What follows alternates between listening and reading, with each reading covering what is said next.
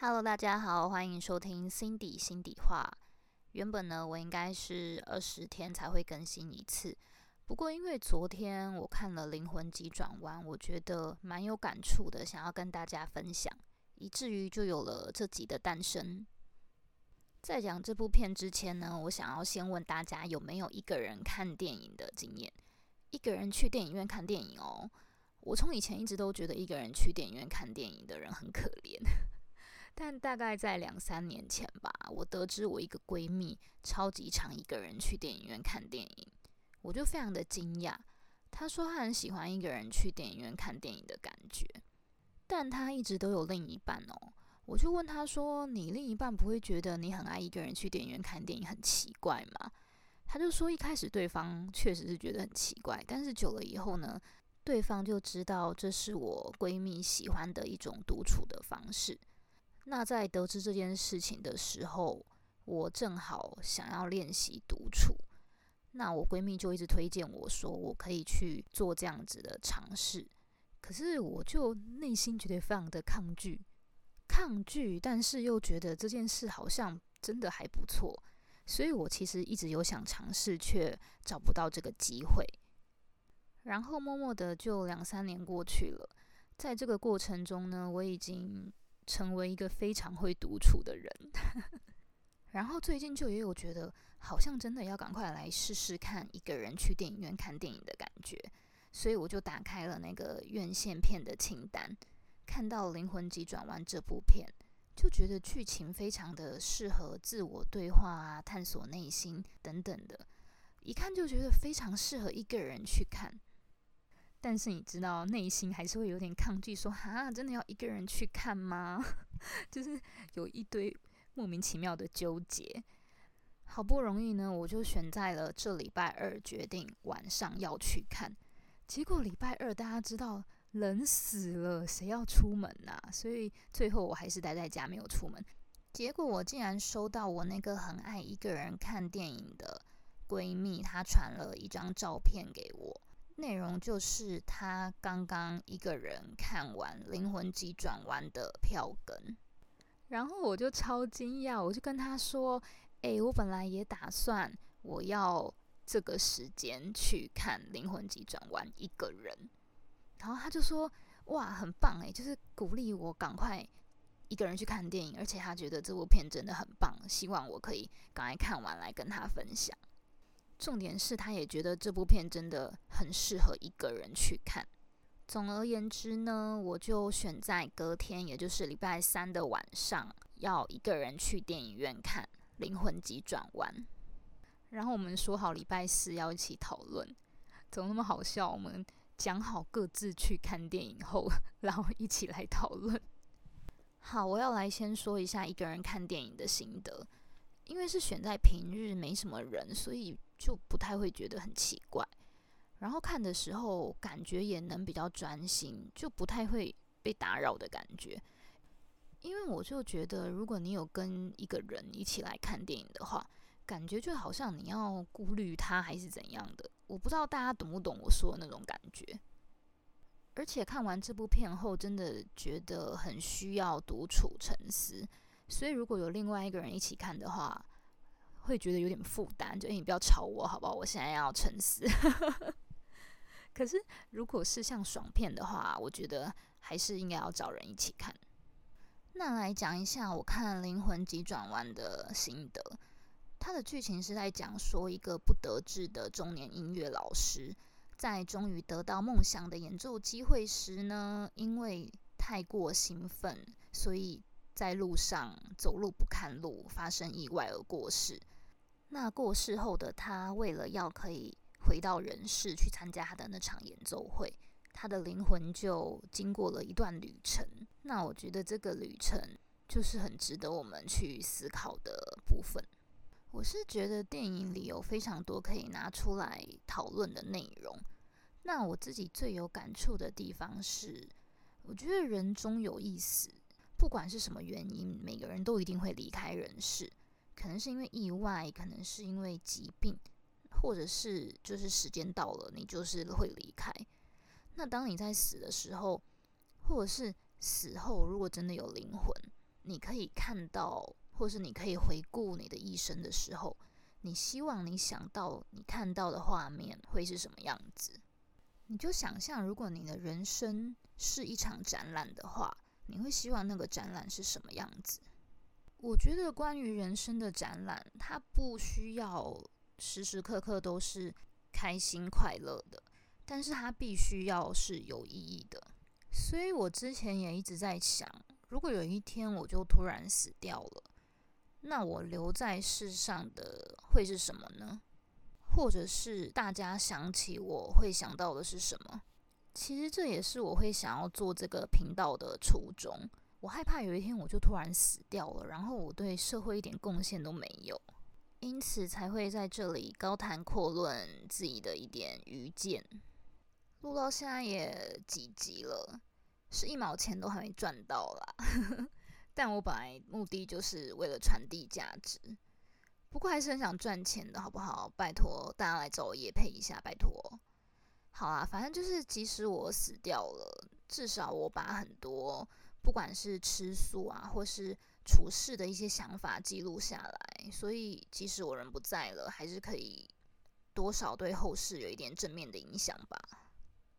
我那个闺蜜啊，她说看完电影后，她想到了小鬼，她觉得小鬼就是一个做人非常成功的人。虽然在世的时候并没有特别的有名，但是在过世后留下的全是大家对他待人处事的称赞。他身边的朋友全部都感受过他的温暖及他的帮助。我就觉得他这一生真的过得非常有意义，完全没有白活。那我也想到最近新闻很红的杜元坤医师。就是那个说要把身后遗产全部捐出，不留给妻小的那个医师，他至今已经将他的薪水捐出快要一亿台币了，而且他三不五时就到医疗资源不足的地方去做义诊。说到帮助偏乡的伟大医生呢，其实我还有想到一位叫做徐超斌，他的绰号叫做超人医生。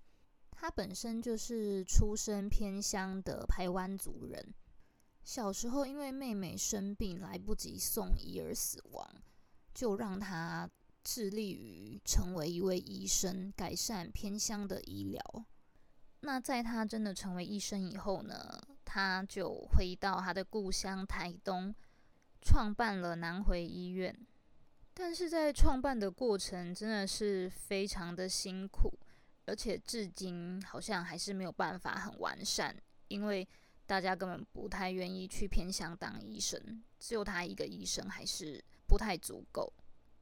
而且像是医疗器材什么的，根本就很难跟大城市相比，资金等等的也都是很难筹措。反正我觉得大家可以去看这个超人医生的故事，徐超斌，大家可以去搜寻一下。然后我竟然意外的发现，这个徐超斌医师跟杜元坤医师竟然都是台北医学院的诶，原来北医的 医生都这么伟大。好，反正重点是呢，我觉得这些医生呢，他们就是很身负使命的在过他们的每一天。可是我觉得大家也不要压力很大的，觉得说哦，难道生命要有意义，一定要这么伟大吗？其实不是这样的，我觉得只要你可以对一个人事物有正面的影响，那你的人生就是有意义的。你不一定要是一个名人、名嘴、名医，还是有钱人。很多看似微不足道的行为，其实都很有可能会是成为帮助他人的生命往好的方向发展的一件事情。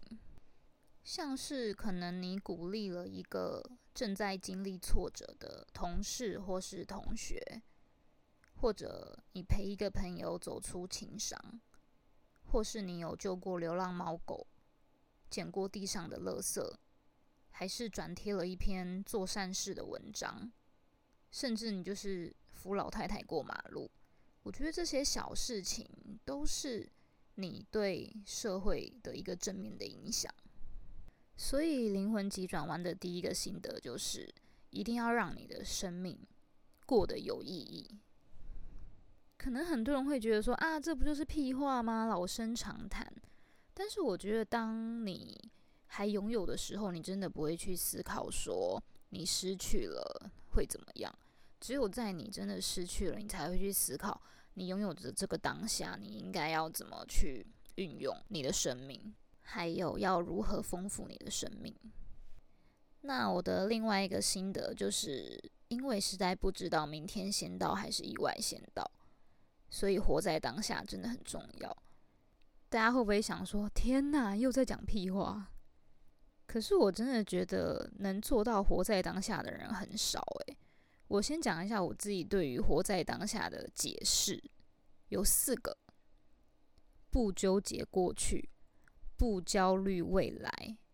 不恐惧失去，不期待得到，这些东西讲都非常简单啊。但是你仔细去想，做到其实真的很难。我觉得我刚刚讲到的那四点啊，大家可以把它记下来，好好的去体会，然后试着去运用在生活中。